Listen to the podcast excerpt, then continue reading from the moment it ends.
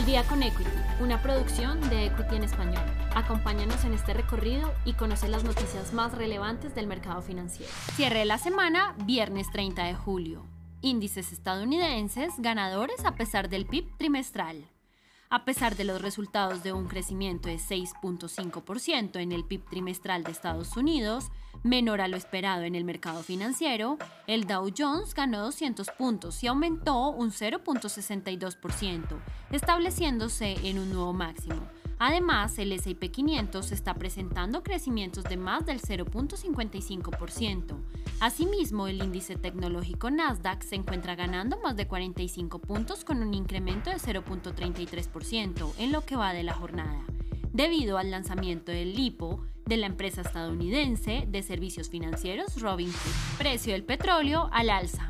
En la jornada del jueves, los precios del petróleo con referencia a WTI se incrementaron en más de un 0.59%, por encima de los 72.82 dólares por barril, mientras que el precio del crudo con referencia a Brent se ubicó en los 75.18 dólares por barril, con un incremento del 0.59%. La subida del precio del petróleo fue debido al informe ofrecido por la Administración de Información de Energía, en la que se estableció una caída de hasta 7% en las reservas del crudo de Estados Unidos, por debajo del promedio de 5 años. El PIB de los Estados Unidos se ubica por debajo de previsiones. Durante la cuarta jornada del mercado, el resultado del Producto Interno Bruto trimestral de los Estados Unidos se ubicó en un 6.5% frente a una previsión de los mercados de 8.5%. Aunque este resultado no superó las proyecciones generales del mercado, sí refleja el crecimiento económico que vive la economía del país del tío Sam, junto a una reactivación económica sólida. Mercados financieros chinos vuelven a la calma. Otro elemento que se llevó la atención por parte de los operadores del mercado en la jornada del jueves se centra en la brusca reapertura que presentaron los mercados financieros chinos, donde las acciones presentaron apreciaciones significativas. Este comportamiento se presentó luego que la Comisión Reguladora de Valores de China asegurara a los grandes bancos y empresas que las acciones tomadas contra las empresas de educación en línea fueron un incidente aislado y no tenía importancia más amplia en el mercado. Peso colombiano sigue recuperando terreno.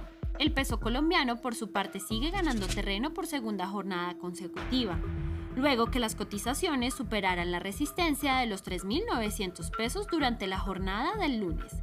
Este comportamiento bajista en el dólar peso colombiano se presentó como respuesta al aumento de solicitudes de desempleo estadounidenses, así como el bajo resultado del PIB del país del tío Sam, que no logró superar las expectativas del mercado.